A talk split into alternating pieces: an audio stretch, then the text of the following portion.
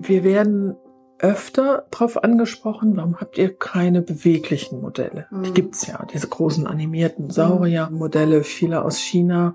Warum habt ihr nur die statischen? Und mal davon abgesehen, dass bewegliche Modelle draußen auch echt ein bisschen problematisch sind. Aber entscheidender ist für uns eigentlich, dass wir dieses Konzept gut finden, so wie es ist, weil es mehr Platz auch für Fantasie lässt.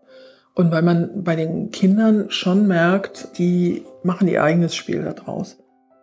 Heute steigen wir im Eifel-Podcast in eine Zeitkapsel und enthüllen eins der ältesten Geheimnisse, das des Eifelosaurus. Denn ich habe Elke Wagner vom Dinosaurierpark Teufelsschlucht getroffen. Wir sprechen darüber, wie der Park entstanden ist und warum er fast ein Ketka-Verleih geworden wäre, was es mit den Schnuller-Dinos auf sich hat und warum in dem Dinosaurierpark auch Dinos wohnen, die es erst in eine Million Jahren geben wird. Also, liebe Dino-Enthusiasten und Eifel-Fans, begleitet mich auf diese urzeitliche Tour durch den Dinosaurierpark. Mein Name ist Julia Kunze und übrigens, den Eiflosaurus gibt es wirklich.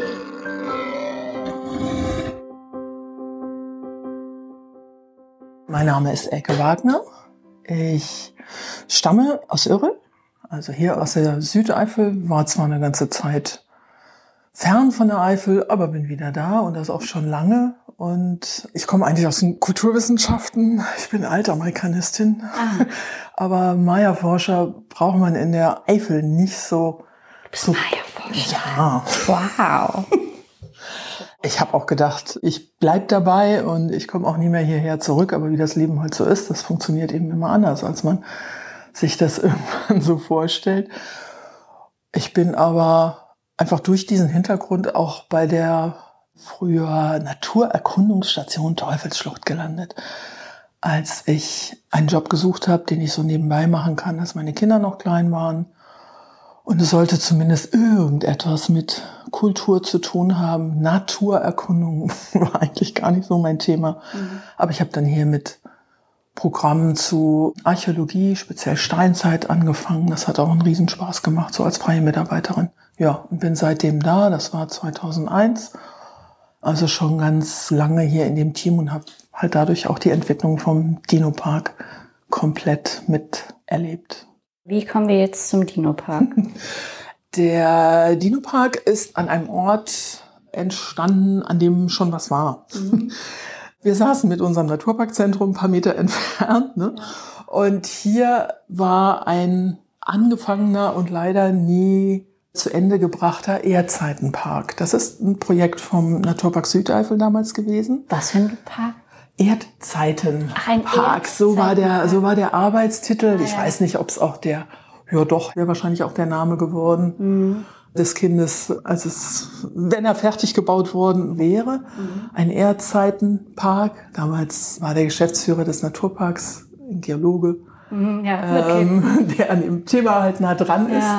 Und der Naturpark war da auch personell noch anders aufgestellt, hatte unfassbar viele Arbeitskräfte und das ist aber leider eben nie zu einem guten Ende gekommen, fertiggestellt worden, dieses Projekt Erdzeitenpark. Aber die Fläche war da. Ja. Man hat hier eben schon ja ein Wegesystem eingerichtet, Häuschen mhm. standen da. Es war klar, wo welche Erdzeitalter präsentiert werden sollen. Also es ging im Prinzip um das Thema, was wir jetzt hier auch haben, mhm. Erdgeschichte kennenzulernen auf interaktive Art. Mhm. Die Gesteine kennenzulernen, mhm. klar, für Geologen, aber nicht nur für Geologen, mhm. ganz, ganz wichtig bei dem Thema. Und ja, letztlich blieb das eben auf der Hälfte leider stecken. Das Gelände war aber nun mal da, erschlossen. Ja. Und dann sind wir gefragt worden im Naturparkzentrum, ob wir es nutzen können, ob wir es pflegen können. Habt ihr eine Idee? Ja. Und wir haben jahrelang nach Nutzungsmöglichkeiten gesucht. Es gab immer wieder Gespräche mit verschiedenen Investoren und mhm. Interessenten, die hier irgendwas machen wollten. Wichtig war natürlich auch, dass das hierher passt. Ne? Wir haben uns halt gekümmert, haben am Anfang auch noch Zuschüsse bekommen, aber die wurden natürlich auch weniger. Man konnte ja nicht die ganze Zeit noch Geld reinpumpen in etwas, wo wir nur manchmal mit Gruppen saßen und Feuer gemacht haben und, und Stockbrot und weiß ich nicht was. Ich meine, nutzbar war das für die Gruppenprogramme ja, super, ne? Voll. Aber das war ja nicht, nicht das, was man. Genau. Aber dafür dann immer Leute hier auch für die Pflege und alles, ne? Und zum Mähen und weiß ich nicht was einsetzen. Das war nicht so ideal. Weißt du noch, was für Ideen da waren, was es hätte sein können? Es gab einen Chaletpark, es gab so einen Catcar-Verleih und vielleicht, ja, weiß ich auch nicht, so eine Bahn, ne, wo man, wo man mit Catcars unterwegs sein könnte. Es gab natürlich auch Leute, die Paintball oder Go-Karts und sowas im Sinn hatten. Uns war es natürlich wichtig, wenn, dass wir da irgendwie noch an dem Thema dranbleiben, was wir, was wir hier oben spielen. Ne? Ja. Und das jetzt nicht so komplett kommerzialisieren. Ja. Letztlich ist alles gescheitert aus irgendwelchen Gründen. Auch sowas in Richtung Freizeitpark war ein Thema. Aber es ist auch schon, ja, 20 Jahre auf jeden Fall schon her, dass diese Idee Dinosaurierpark mhm. entstanden ist von einem Kollegen von der Kreisverwaltung ursprünglich, der mal so ein Laster aus Müncherhagen aus Niedersachsen mit Dinosauriermodellen drauf gesehen hat. Ja. Das war ganz witzig. Also man weiß noch ganz genau, was eine Idee das war. Der kam, glaube ich, als erster mit dem Stichwort, der Karl Liederich. War das. Witzig, dass ja. man das noch so genau weiß. Mhm. Ja.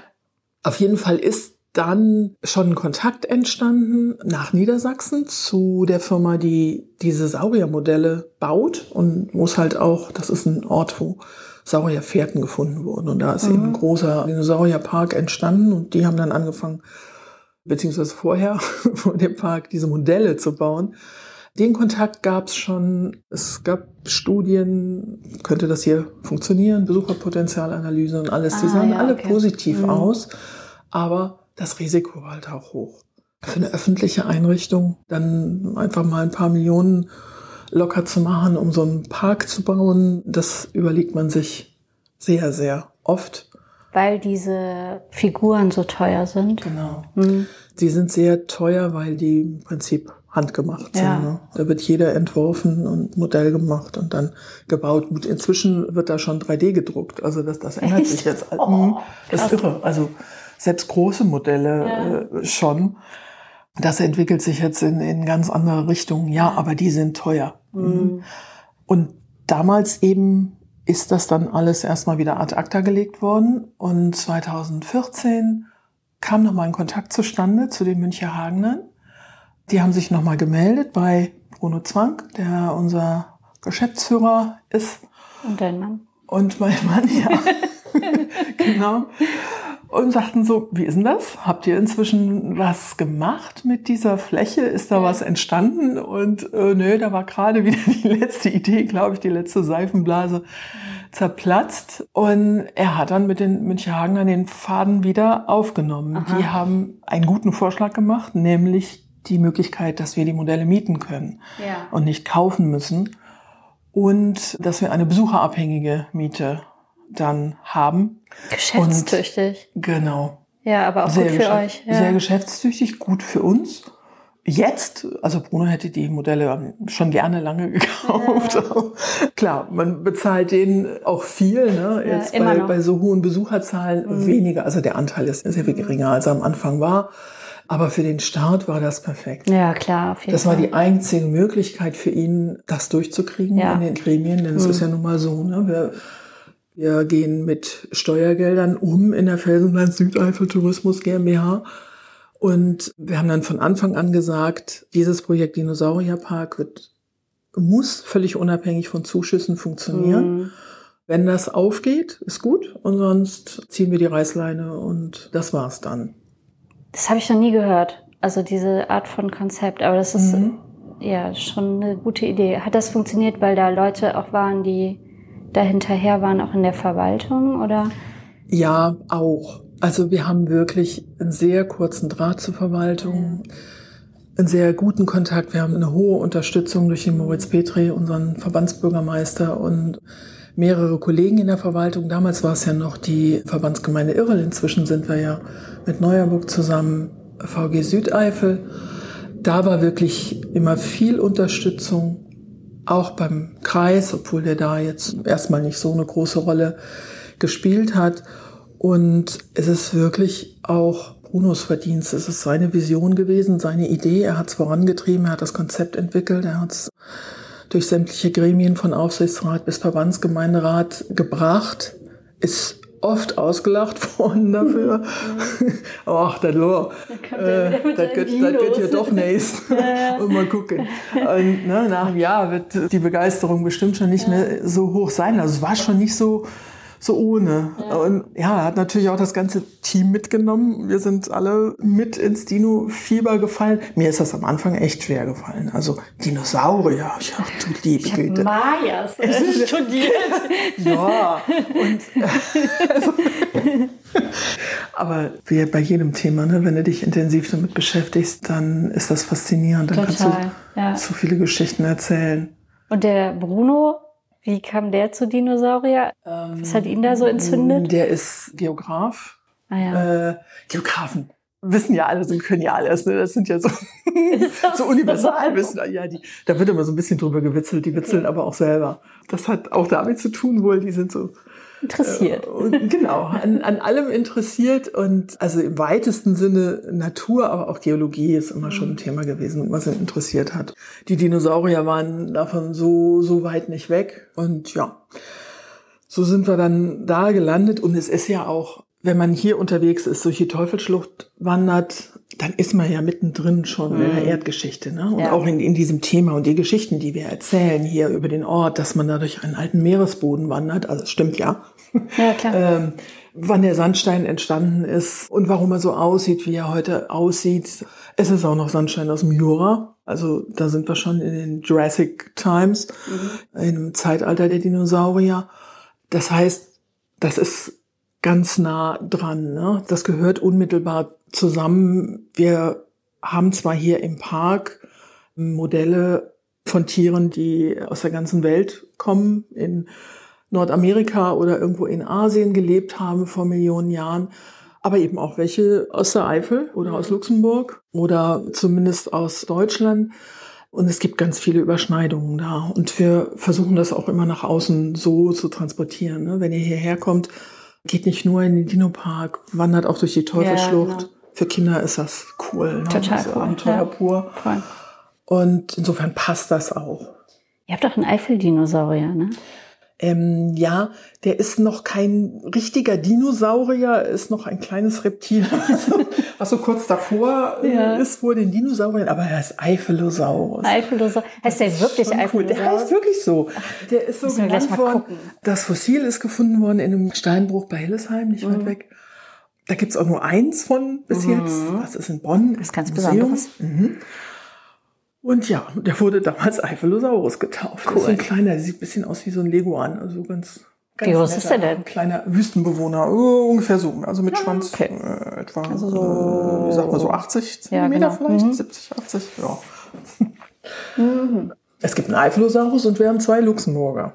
Und ich habe ja eben schon gesagt, eigentlich ist der Sandstein ein alter Meeresboden. Also hier war Sandhalten. Wasser vor 200 ja. Millionen Jahren. Mhm. Da waren nicht so viele Dinosaurier unterwegs, weil Dinosaurier Landtiere waren.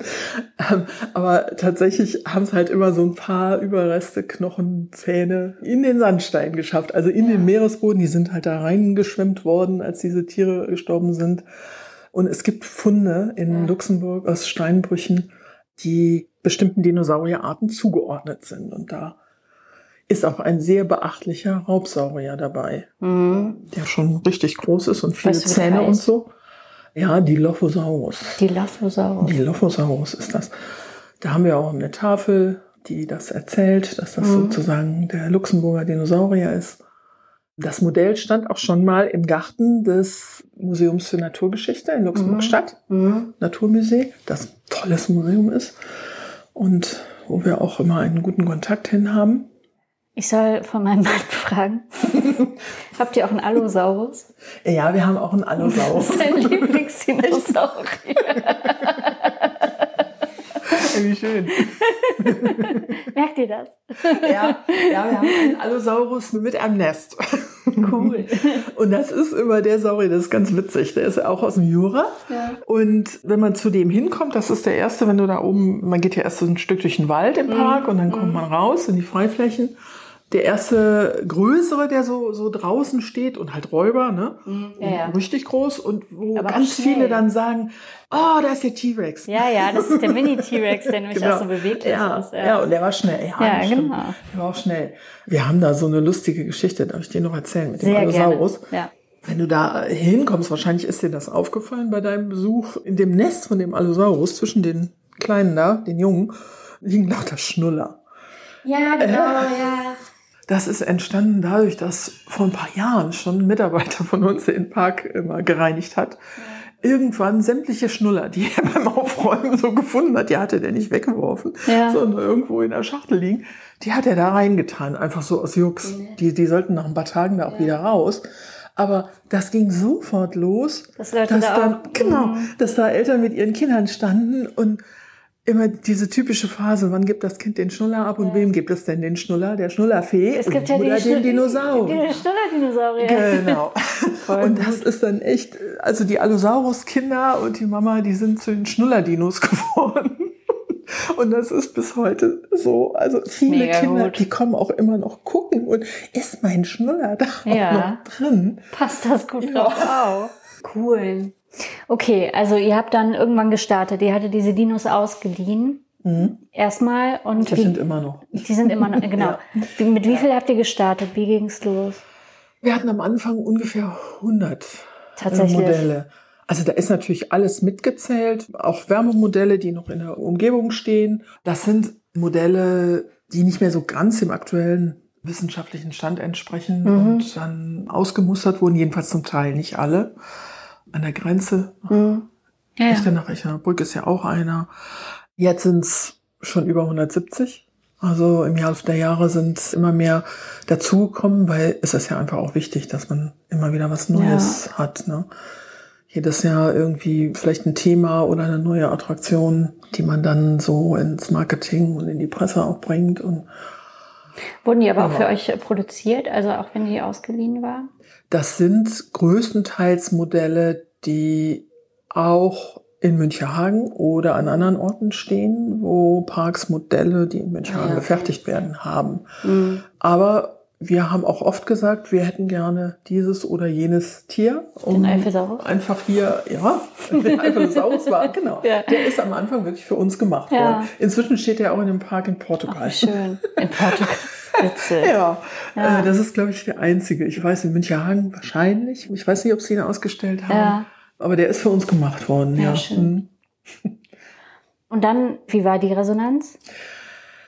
Die war halt von Anfang an extrem gut. Also wir wurden wirklich überrannt. Es ist halt, dass das Thema Dinosaurier zieht, ne? Ja. Und das, das hört auch nicht auf. Also die kleinen Dinosaurier-Experten sowieso, die wachsen ja ständig nach. Die wissen meistens viel besser Bescheid als ihre Mhm. Ja, das Eltern glaube oder ich. Großeltern über das Thema. Aber auch, ja, die Filme, ne? wenn du guckst, Jurassic World, immer wieder neue Mhm. Teile. Alle Welt läuft ins Kino, guckt sich die an. Also seit dem ersten Jurassic Park-Film Ja. Ist das Thema auch bei Erwachsenen. Okay, was meinst du, was Äh? ist so faszinierend an Dinosauriern? Da kommt wahrscheinlich viel zusammen. Also einmal ist das, dass die in der Vergangenheit gelebt haben, vor so vielen Millionen Jahren, dass sie viele von ihnen, natürlich längst nicht alle, aber riesig groß waren. Und da sind dann die großen Pflanzenfresser genauso faszinierend, eben wie die mit den Zähnen, ne? die Raubsaurier. Aber natürlich ist T-Rex, der hat so eine besondere Rolle. Ich glaube, das sind vordergründig erstmal die wichtigsten Sachen. Also alles, was irgendwie besonders ist, was groß ist, was sehr stark ist, was eben beißen kann oder so, ne? Ähm, hat eine Faszination und dass man nicht alles weiß darüber, also da ist ja viel Raum auch für Fantasie. Ne? Es ist unheimlich spannend, was Wissenschaft herausfindet und man kann halt auch immer wieder neue Geschichten erzählen. Ne? Die Paläontologen, wenn die einen neuen Fund haben, dann kann das ja sein, dass das irgendwie das halbe Jurazeitalter dann umgeschrieben wird oder zumindest für ein bestimmtes Gebiet plötzlich ganz neue Erkenntnisse da sind. Man hat eine andere Art oder zwei, die irgendwie was miteinander zu tun hatten und das hängt dann oft an einem Skelett oder nur ein paar Knochen. Vollständige Skelette hat man ja auch nie. Die Sachen werden vielfach veröffentlicht, auch die Kinder, ne, ob Geolino oder diese Kindersendungen bringen oft was darüber und dann wissen die Kids da auch genau drüber Die Bescheid. wissen ne? genau drüber Bescheid, Die wissen, ah, Spinosaurus und in China ist dieser und jener Dinosaurier gefunden worden. Ne? Und ja. der hat auch Federn gehabt und da gibt's immer wieder Neues. Und auf der anderen Seite bleibt viel Luft, sich was vorzustellen auch. Wir werden öfter darauf angesprochen, warum habt ihr keine beweglichen Modelle? Mhm. Die gibt's ja, diese großen animierten Sauriermodelle, viele aus China. Warum habt ihr nur die statischen? Und das ist doch eher langweilig. Und man kann das so oder so sehen, aber mal davon abgesehen, dass bewegliche Modelle draußen auch echt ein bisschen problematisch sind und nicht allzu lange halten und auch eine Menge Geld kosten. Aber entscheidender ist für uns eigentlich, dass wir dieses Konzept gut finden, so wie es ist, weil es mehr Platz auch für Fantasie lässt. Und weil man bei den Kindern schon merkt, die machen ihr eigenes Spiel daraus mhm. und, und ihre eigene Geschichte. Ne? Und da läuft der Allosaurus oder welcher auch immer. Der ist da sowieso unterwegs. Und das ist eigentlich auch ganz schön. Ne? Bewegliche Modelle erschrecken kleine Kinder. Ich wollte gerade sagen, es ist eh gruselig, ja. Dinosaurier, aber wenn die sich dann noch bewegen. Das ist schon nicht so ohne. Man hat schon das Gefühl, auch die kleineren Kinder sind inzwischen sehr viel abgebrühter, als sie das, als sie das früher waren. Mhm. Aber trotzdem, also ich kenne auch selber aus dem Freundeskreis welche. Da war ein kleiner Junge, der ist einmal in so einem Indoor-Saurier Museum oder in so einer Show gewesen, der wollte nie mehr was von Dinosauriern ja, hören ne? und ja. hat das erst hier abgelegt dann, mhm. ähm, weil er sich so dermaßen erschrocken hatte.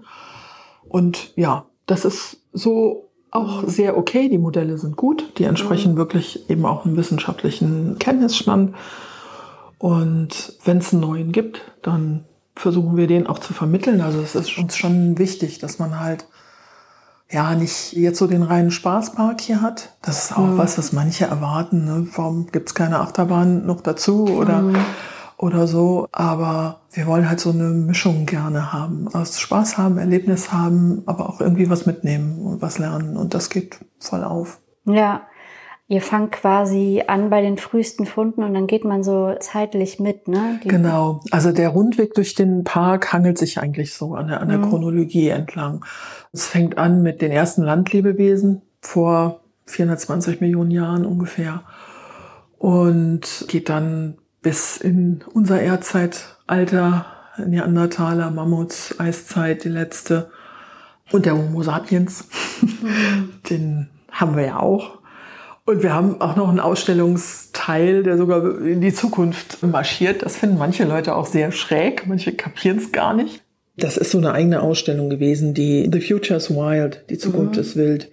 Eigentlich ist das eine ganz spannende Idee, die dahinter steckt. Da haben nämlich Wissenschaftler aus verschiedenen Gebieten, Klimatologen, Biologen, was auch immer, in die Zukunft gedacht, wie könnte sich die Erde, die Lebensräume, das Klima und die Tiere, die Bewohner der Erde weiterentwickeln mhm. in den nächsten bis zu 200 Millionen Jahren. Den Menschen haben sie außen vor gelassen, das war wahrscheinlich auch ganz ja. schlau. Und haben also sozusagen Evolution weitergedacht. Also schon in diesen Mechanismen, wie man sie kennt aus der Vergangenheit, wie passen sich Tiere an Lebensräume an und wie könnten sie dann aussehen. Und ja, da sind schon ziemlich abenteuerliche äh, Lebewesen entstanden. Da ist zum einen eine lustigerweise Dino-Schildkröte, da steckt Aha. der Name noch drin, eine gewaltige Schildkröte auf vier Beinen. Ist eins dieser Lebewesen, aber zum Beispiel auch ein Flisch zwischen Fisch und einem fliegenden Lebewesen. Also Aha. der sieht aus wie so ein geflügelter Fisch, der über dem Wasser schwebt. Und die allerletzten, so in 200 Millionen Jahren in diesem Denkspiel, gehören Kraken und krakenartige Tiere und Kalmare zu den intelligentesten Lebewesen, ja, okay. die es noch auf der Erde gibt. Und da ist einer dabei, der Kolosskalmar, der auch riesig groß und hoch und ein Landbewohner ist. Mhm. aber auch so kleine, vielarmige Kerlchen, die sich da so entlang schlängeln und ja, Gruselig sind. Vielleicht, vielleicht, die Welt, vielleicht die Welt beherrschen. Ja, ja. Wer weiß es. Also ich wollte noch fragen, ihr habt diesen Rundweg und ihr habt aber auch so ein riesiges Skelett, was man so ausbuddeln kann mhm. irgendwie, was im, im, Boden ist. Das ein ja. T-Rex? Nee, das ist ein Diplodocus, der da oben in der großen Fläche liegt. Also das ist da, wo der T-Rex oben auf der, mhm. ja, auf der Mauer steht. Stimmt, äh, ja. Ja. Dann habt Oder ihr die beiden so T-Rexe. Ähm, ähm, das ist so ein großer Pflanzenfresser. Mhm. Ja, das macht auf jeden Fall auch Freude, ne, mhm. wenn man da so ja. Macht ihr das dann einmal im Jahr wieder zu? Oder wie Äh, nee, das wird jeden Tag wieder Jeden Tag? zugeschaufelt. ja. Da müssen das ja sind die Schüler, die im Forschercamp arbeiten, so wir herhalten. Achso, weil man kann Weil ja nicht, das das so eine ja- Sa- Sandebene, dann Genau. kann man nämlich die Knochen Ja, und freilegen. da sollen ja die Kinder natürlich auch immer wieder. Jeden äh, Tag? Krass. Ja. Und sind fleißig. Ah, der Sandkasten mit den kleinen Haifischzähnen und den Fossilien, ne, Ja. da muss ja auch immer mal wieder nachgefüllt werden. Und ihr habt auch so Bastelsachen, ne? dass man irgendwie Ähm. Dinosaurier anmalen kann. und Ähm, ja, wobei das also von Bastelsachen bis richtige Fossilien Mhm. geht, ne, je nach Altersgruppe halt. Also da sind durchaus auch Erwachsene, die dann mal versuchen, so eine Platte zu spalten, so eine Kalkplatte. Ah, okay, das hatte ich gar nicht den gesehen. verschneiderten Fischen. Guck mal, hier liegen zufällig gerade welche. Die lagen hier noch. Sind die echt? Die sind echt. Das ist toll, oder? Das ist mega. Und weiß man vorher, dass da was drin ist? Oder ist das so? Äh, nee, man kann manchmal, wenn man so eine unregelmäßige Platte hat, wo man jetzt außen erstmal gar nichts sieht, also die so irgendwie aussieht, ne?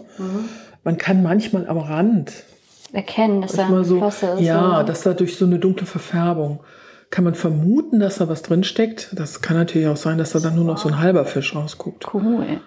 Aber manchmal ist auch einfach nix. Also es ist ein bisschen Glücksspiel. Und Aufregend. Wir haben ja eine? Präparationswerkstatt. Ja, klar. Also ich meine, wir müssen ja auch einen Geldbetrag für diese Platten nehmen. Wir können die ja nicht, können die ja nicht kostenlos alle, alle hergeben. Ja. Cool. Und dann habt ihr auch noch, äh, kann man Übernachtungen bei euch machen, ne? ja, das ist auch eine ganz coole Geschichte. Haben wir vor Jahren angefangen, als das Konzept eben war, übernachten an Orten, wo man sonst eigentlich nicht übernachten kann. Ne? Genau, wie nachts im Museum, ja. Mega gruselig. Und also die Nachfrage ist größer, als es Nächte gibt. Ja. Das ist Wahnsinn. Wir haben jetzt schon ganz viele Anfragen. So, wann schaltet ihr frei für nächstes Jahr? Wir sagen, wenn, dann immer nur eine Familie oder kleine Freundesgruppe. Wir haben jetzt zwei Hütten da. Es ist eine Waschgelegenheit da, eine Toilette, aber mehr eben auch nicht. Ne? Aber dafür hat man die ganze Nacht den Park für sich alleine. Crazy. Ja. Ja. Und das ist halt der Punkt. Ne? Also wir sind ja keine krass. Übernachtungseinrichtung Ja. oder so, wir wollen auch keine Konkurrenz sein hier zu Gastgebern in der Region. Aber ja, Ich hab's ja schon Nervenzusammenbruch. Also es ist schon, schon manchmal so, je nachdem wie alt die Kinder sind. Manchmal buchen das auch Erwachsene so, so für sich. Ne? Die finden es genauso cool. Aber äh, je nach Alter der Kinder heißt es dann schon öfter, hm, wir machen jetzt die letzte Runde, bevor es ganz dunkel ist. Ja, ja. Haben wir über irgendwas noch nicht geredet, was wichtig ist? Mir fällt gerade ein Thema, was uns sehr am Herzen liegt, Nachhaltigkeit, weil das jetzt auch so So Green Tea so was Neues so, ist. ne? Genau, wir sind noch ziemlich frisch zertifiziert und sind da auch ganz stolz drauf, weil das für so ein Park, glaube ich, eher noch Ausnahme ist. Ich meine, man bemüht sich jetzt überall, ne? Ja. auch in Themenparks, Freizeitparks natürlich, um Maßnahmen, die umweltfreundlich sind, die den Energieverbrauch senken. Und das ist echt nicht ohne. Also Ja, was musstet ihr machen? wir haben dann, wir mussten am Anfang erstmal aussuchen, welches Zertifikat passt für uns. Und da gibt's eine ganze Reihe. Mhm. Es durften nur solche sein, die auch wirklich anspruchsvoll sind. Also sich letztlich an die UN-Maßnahmen für Nachhaltigkeit, das ist ein großer Katalog, anlehnen, wo das auch nachgeprüft wird, ob man das erfüllt. Wir hatten einen Katalog von 68 Maßnahmen. Okay, was denn so? Ähm, das reicht von wirklich Umweltmanagement, also dass man dafür sorgt, dass man jemanden hat, der verantwortlich ist für den ganzen Bereich, das Team mitnimmt, das Team regelmäßig informiert und schult, über natürlich die Klassiker, Energie, wie gehe ich mit Wasser, Strom, Heizung, Müll um, aber auch soziale Aspekte, eben wie geht's den Mitarbeitern hier? Ne? Haben wir ein, gutes Team, Ah, wird das okay. mitgenommen, werden Frauen nicht benachteiligt. Vieles, vieles dabei, wo man auch selber dann so ins Nachdenken kommt, denkt, boah, ja, cool, und Mhm. äh, das sollte man so oder, oder so machen. Ähm, Netzwerke, wie gut ist man vernetzt? Also Regionalität spielt eine ganz große Rolle. Lokal geht noch vor Bio zum Beispiel, ne? wenn man jetzt bei Gastronomieprodukten ist oder Ja. so. Und das wird jährlich neu gemacht. Also Mhm. jährlich wird man rezertifiziert und muss dann eben auch nochmal ein paar Maßnahmen draufpacken. Mhm. Man macht sich, setzt sich selber Ziele, Ja. die man in diesem Jahr erstmal realisieren will und dann wieder neue fürs nächste Jahr. Danke an Elke Wagner vom Dinosaurierpark Teufelsschlucht für den Einblick in die prähistorische Welt der Eifel. Das war's für heute, liebe Eifelfreunde. Vergesst nicht, den Eifel-Podcast mit allen zu teilen, die ihr kennt und die Teil unserer wachsenden Gemeinschaft werden möchten. Ihr könnt mich dafür auch auf Patreon unterstützen, um sicherzustellen, dass ich weiterhin für euch da bin. Für alle Fragen, Kommentare oder Vorschläge besucht bitte www.eifelpodcast.de. Bevor wir uns verabschieden, denkt daran, die Magie der Eifel ist zeitlos und es gibt immer etwas Neues und Aufregendes zu entdecken. Danke, dass ihr heute dabei wart. Bis zum nächsten Mal. Tschüss.